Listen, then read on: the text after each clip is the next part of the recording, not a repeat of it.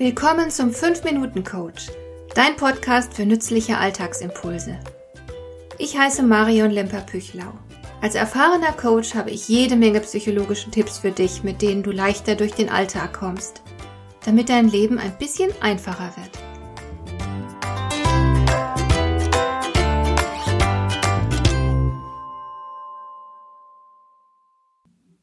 Ich habe vor etlichen Jahren schon rein zufällig in einem kleinen Laden irgendwo in Mittelengland ein Büchlein mit einem Gedicht entdeckt. Es war wunderschön illustriert und trug den Titel Warning, when I am an old woman I shall wear purple. Das Gedicht stammt von Jenny Joseph, die leider 2018 gestorben ist. In England wurde es zum beliebtesten Gedicht der Nachkriegszeit gekürt.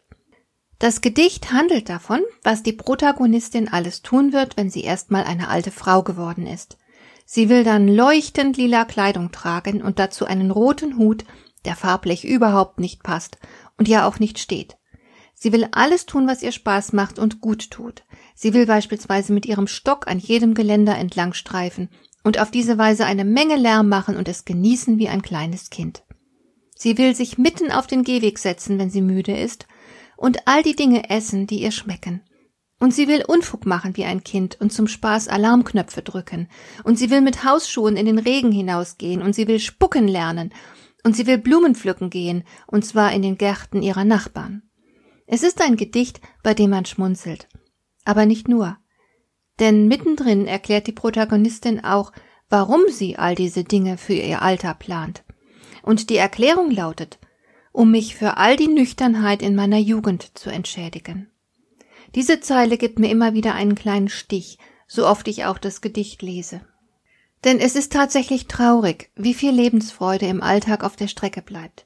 Im Gedicht sagt die Protagonistin auch, dass sie all diese Dinge für ihr Alter plant, weil sie jetzt ganz vernünftig sein muss. Sie muss ja ihre Miete bezahlen und sich gut benehmen, den Kindern ein Vorbild sein, Freunde einladen und regelmäßig Zeitung lesen, was man halt als erwachsener Mensch so alles tut. Und ich habe sofort dabei ein Bild vor Augen, nämlich wie ich morgens früh manchmal in die Bahn steige und all die Menschen auf ihrem Weg zur Arbeit sehe, wie müde und ernst sie wirken, wie wenig sie miteinander sprechen, und dass man fast nie ein ausgelassenes Lachen hört, und wie so viele dieser Menschen vor sich hinschauen und es vermeiden, dass sich ihre Blicke mit denen der anderen kreuzen. Und ich denke an manche meiner Kunden, die mir berichtet haben, dass ihnen am Arbeitsplatz niemand zum Geburtstag gratuliert, dass auch niemand mal fragt, wie der Urlaub war. Gar so schlimm ist es zwar zum Glück nicht überall, aber es gibt Arbeitsplätze mit solch einem unpersönlichen und kalten Klima. Und wenn man das erlebt, dann mag man wohl davon träumen, eines Tages aus all dem auszubrechen, mit Genuss gegen allerlei Regeln zu verstoßen und alles zu missachten, was einem zuvor die Lebendigkeit geraubt hat. Aber Jenny Joseph deutet noch eine andere Lösung an. Ihre Protagonistin überlegt sich nämlich am Ende, Vielleicht sollte ich ja jetzt schon mal ein bisschen üben. Dann sind die Leute nicht so geschockt, wenn ich eines Tages alt bin und plötzlich lila trage. Und das ist es, was ich dir heute mitgeben will und das ich nebenbei bemerkt selbst erst recht spät gelernt habe, nämlich ganz cool ein paar Regeln zu brechen, die mir nicht nutzen. Es macht nichts, wenn ich auf diese Weise aus der Reihe tanze, aus dem Rahmen falle und ein paar unsinnige Erwartungen enttäusche. Normal zu sein ist kein Ziel, lebendig zu sein aber schon. Ein bisschen Exzentrik kann sehr gut tun, und ich bin nicht auf der Welt, um Regeln zu befolgen, die andere aufgestellt haben. So richtig bewusst wurde mir der Unfug mit den Regeln erst, als ich mit meinem ersten Hund damals in die Hundeschule gegangen bin. Da wurde genau vorgegeben, wie mein Hund und ich uns zu verhalten hatten, auf welcher Seite der Hund laufen sollte zum Beispiel, oder wie er zu apportieren hatte und so weiter. Es hat ein paar Wochen gedauert, bis mir der Unsinn bewusst wurde. Letzten Endes geht es doch nur darum, dass wir ein gutes Leben zusammen haben, mein Hund und ich.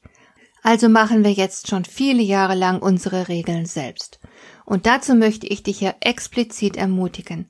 Sei ein bisschen selbstbewusster und ungehorsamer. Lebe ein bisschen mehr so, wie es zu dir passt. Hat dir der heutige Impuls gefallen?